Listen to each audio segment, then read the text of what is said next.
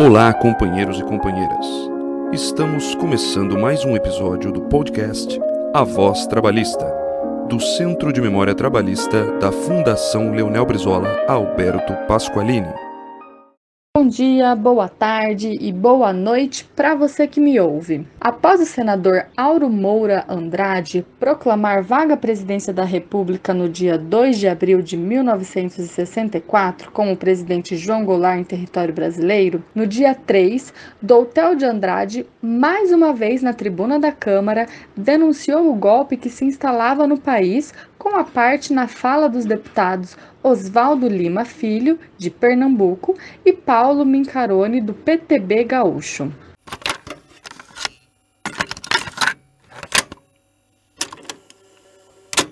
Senhor presidente, senhores deputados, volto a esta tribuna, em dúvida a mais alta do país, com a triste e desoladora impressão de quem voltasse a um templo conspurcado, degradado pelos próprios sacerdotes incumbidos da sua guarda. A posição do presidente do Congresso Nacional, excelentíssimo senhor presidente efetivo desta casa, os senhores senador Áureo de Moura Andrade e Ranieri Mazzilli, representam uma afronta aos mais legítimos ideais democráticos brasileiros e, sobretudo, uma afronta à dignidade dos seus pares. O que aqui se praticou foi uma página de infâmia que degrada o parlamento brasileiro e que por muito tempo permanecerá à face da nação como uma mancha irremovível. O Congresso Nacional, em oportunidades várias, tem legalizado decisões militares, golpes de Estado, mas sempre o tem feito, o tinha feito, por deliberação sua própria, tomando a si um poder que a Constituição realmente, no regime presidencial, nunca lhe assegurou, o de decidir sobre a forma do governo fora das linhas que o regime presidencial rigidamente estatuiu. Mas o que aqui se fez agora foi qualquer coisa de inominável. A mesa do Congresso, pelo seu presidente, o ilustre aristocrata de Andradina, e o senhor presidente perpétuo Ranieri Mazzilli, mancomunados, um pelo ódio, pela vingança, pelas suas ligações à estrutura latifundiária e que é um exemplar e um modelo. Herdeiro, diz bem, Vossa Excelência. O outro, pelo gozo e uso do poder, pelo poder. A ambição, diz o nobre deputado Paulo Micarone, meu companheiro da prisão, que já comunicou a casa dessa democracia singular que se instaurou à sombra dos tanques do general Olímpio Mourão.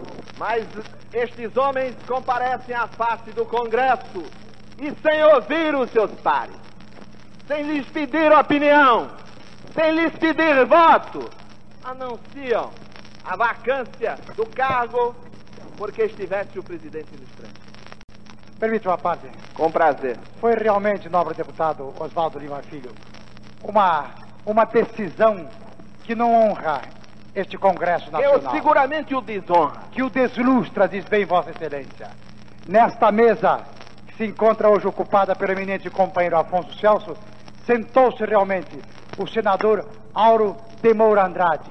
E em três minutos espezinhou a vontade dos brasileiros livremente se revelada nas urnas nas últimas eleições. Em três minutos apenas, sem dar a quem quer que fosse o direito de um protesto, o direito de ao menos exigir, reclamar e reivindicar que as leis fossem obedecidas. Foi, como disse Vossa Excelência, uma decisão violenta, uma decisão brutal, agressiva, que ficará permanentemente com uma nódoa neste Congresso. Parecia, senhor presidente, e nós, naquela altura, membros do governo deposto por esse golpe militar, que foi anunciado com antecedência singular pelo Washington Post de há três dias, que indicava como solução para a crise brasileira, solução modelar definitiva, um golpe de Estado no velho estilo latino-americano. A velha maneira, diz bem o nobre deputado Doutor de Andrade. A esta hora, o senhor presidente da República, o doutor João Goulart, na casa do comando do Terceiro Exército, reunido com o general Ladário Pereira Teles, comandante daquele exército, e seu Estado-Maior, com a presença dos ministros Wilson Fadu, Amauri Silva e do orador, examinava a forma de reagir contra a sublevação armada no país. E a esta mesma hora, nesta comédia que se praticava contra a nação, a indignidade do presidente do Congresso Nacional dava como fora do carro, fora do país, abandonando as suas funções, o presidente da República.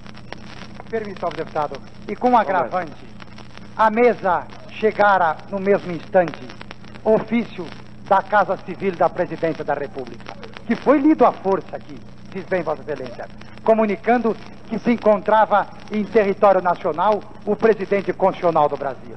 E ainda mais, nobre deputado, este presidente ainda permanece em território nacional. Não se afastou um minuto sequer do território nacional. Temos, portanto, uma situação esdrúxula nesse país.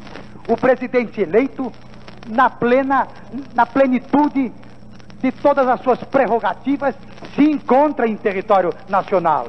E um senador da República, mancomunado com outros parlamentares, entende a seu bel prazer, em nome dos seus interesses, das suas paixões, das suas vaidades ou das suas heranças, de torná-lo, assim, ilegítimo, de apiá-lo do poder. Esta é a situação exata por que está passando hoje a nação brasileira. Registro com prazer a parte do ilustre líder do Céu Andrade.